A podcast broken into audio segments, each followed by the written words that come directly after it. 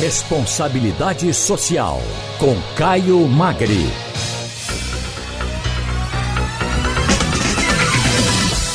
Caio Magra, diretor-presidente do Instituto Etos. Boa tarde, Caio, tudo bem com você? Boa tarde, Wagner. Boa tarde, Igor. Boa tarde a todos os ouvintes da Rádio Jornal. Hoje nós estamos com o nosso colega Felipe Vieira. Valeu. Ô, Felipe, Valeu. Desculpe, Valeu, Caio. Um abraço. Caio, a conferência Etos, um dos maiores eventos de sustentabilidade da América Latina, chega ao Recife. Que felicidade, hein? E com formato inovador em 360 graus, os painéis vão ser realizados simultaneamente num ambiente silencioso, onde fones de ouvido permitem a alternância entre uma palestra e outra sem sair do lugar. Bom, Caio, queria que você falasse para o nosso ouvinte, o pernambucano que mora em Recife, principalmente, como é que vai ser essa, essa conferência, hein? Pois é, Wagner. É, primeiro, vocês estão super convidados para experimentar essa experiência que a gente faz de, com esse conceito 360. Há quatro anos, mais ou menos, quatro anos, o Etos é, inovou nas suas conferências. Ao invés de termos salas diferentes, tivemos todos no mesmo lugar, fizemos uma divisão por palcos e por temas e as pessoas ficam conectadas no tema que lhe interessa por meio de um fone de ouvido. E você pode zapear, pode trocar de lugar sem nenhum constrangimento, pode continuar manipulando o seu celular, ninguém vai te incomodar. E, e ao mesmo tempo cria um ambiente bastante interessante de relacionamento e, e de, e de diálogo.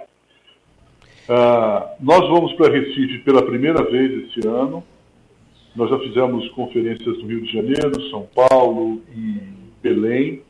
Essa vai ser a primeira, esse ano vai ser o primeiro ano em Recife. A gente espera, inclusive, repetir, como nós temos feito em todas as cidades.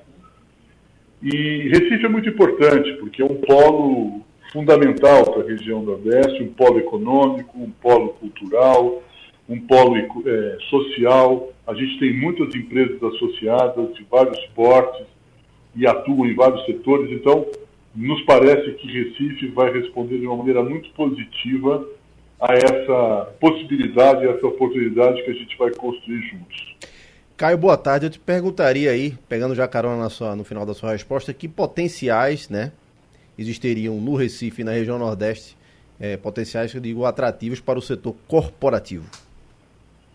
Olha, Felipe, uh, são, o Nordeste tem uma uma história recente muito interessante do ponto de vista de uma concentração e convergência de investimentos públicos e privados. É claro que a gente está passando por um processo recessivo, uma crise profunda que uh, atinge certamente esse, esse caminho que a região do Nordeste estava, está, está, está trilhando. Né?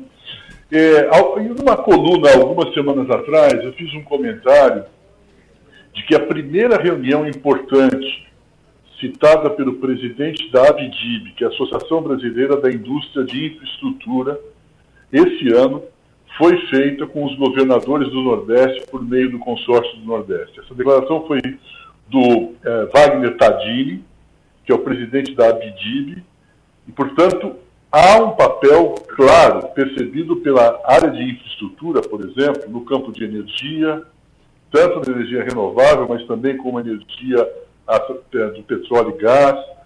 Há uma possibilidade muito forte e clara de, na retomada da economia, que a área têxtil de tecnologia que tem, é, tem ganhado força nos últimos anos na região se, se consolide de uma maneira concreta. E um pequeno exemplo disso é que desde 2017, com o apoio da CIA, é, da empresa de de vestuário, a CIA, nós estamos em conjunto com o DIEESE e a Repórter Brasil, desenvolvendo um projeto no Agreste Pernambucano que se chama Vozes da Moda, com a ideia de você poder é, potencializar, aperfeiçoar e desenvolver o setor têxtil na região, especialmente colocando na pauta a melhoria das condições sociais de trabalho nessa região. E está sendo muito interessante. Então, é, só não é, só não percebe aqueles empresários e os próprios órgãos públicos que o Nordeste se, se oferece como uma oportunidade real na retomada da, da, economia no Brasil, se quiser tapar os olhos. Né? E, mas acho que nós vamos conseguir dar esse passo adiante. É, pois é. é lembrando para o nosso ouvinte, Caio, que em novembro o Recife também recebe a Conferência Brasileira de Mudança do Clima e eu citei a data, novembro. Agora, eu não lembro se você citou, Caio, me desculpe se você... A data de novembro? A, ah, não, a data a, da conferência a, a data da nossa conferência... Sim. Da nossa conferência Etos 360 em Recife, é dia 15 de outubro. Certo. As inscrições estão abertas no nosso site. É, nós queremos que quanto mais pessoas possam participar desse processo, é bastante interessante. E a Conferência do Clima acontece um pouco depois, de 6 a 8 de novembro. Né? Então, é, de alguma forma, essa pauta da agenda climática, que tem uma relação especial com o tema do, do campo das energias renováveis, que o Nordeste se coloca como um polo é, protagonista né, no Brasil, vai ser um assunto tratado na conferência também do clima de 6 a 8.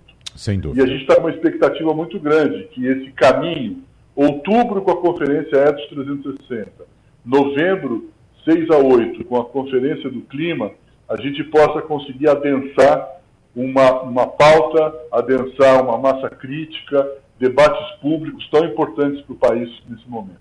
institutoetos.org.br, esse é o endereço, correto? É o endereço. Caio Magre, muito obrigado, um abraço para você e até semana que vem. Um, abraço para você e para o Felipe. Até mais.